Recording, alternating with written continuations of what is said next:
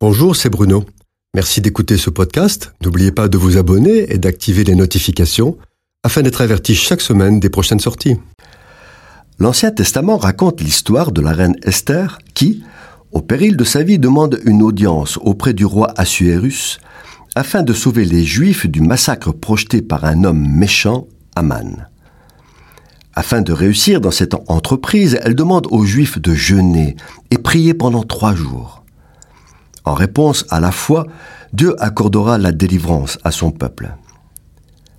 Est-il nécessaire de jeûner pour obtenir des réponses de Dieu? Certainement pas. Jeûner, c'est se priver de nourriture pendant un temps déterminé afin d'humilier son âme en signe de repentir et se prosterner devant Dieu.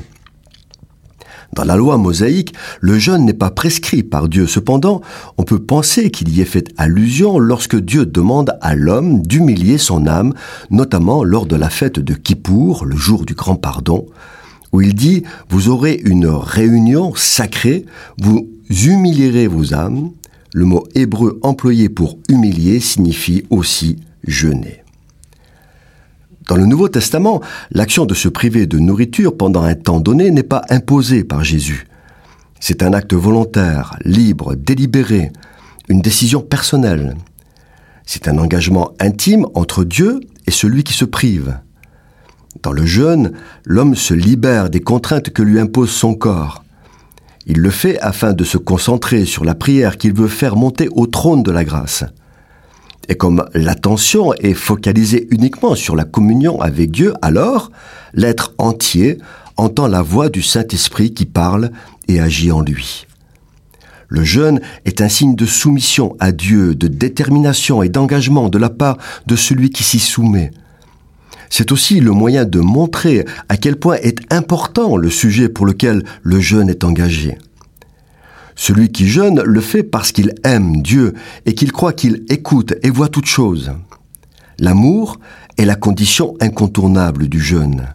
S'il n'y a pas l'amour et cette conscience de la présence de Dieu, s'il n'y a pas cette assurance que Dieu est vivant et que tout lui est possible, alors il vaut mieux ne pas jeûner.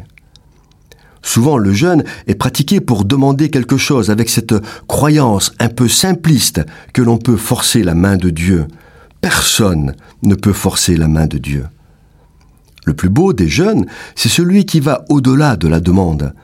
Un jeune motivé seulement par le désir de se prosterner et s'humilier devant celui qui est le Tout-Puissant. Dans les moments de tel jeûne, Dieu parle. Jeûner, c'est faire don de sa vie au Maître, s'abandonner entre ses mains comme une offrande. Si Jésus n'a pas imposé le jeûne à ses disciples, celui qui veut quand même le pratiquer doit prendre en compte ce que Dieu recommande par la bouche du prophète Ésaïe. Il dit, Voici le jeûne auquel je prends plaisir. Détache les chaînes de la méchanceté. Partage ton pain avec celui qui a faim et fais entrer dans ta maison les malheureux sans asile. Si tu vois un homme nu, couvre-le et ne te détourne pas de ton semblable. Cette chronique a été produite par Bruno Oldani et Jacques Cudeville.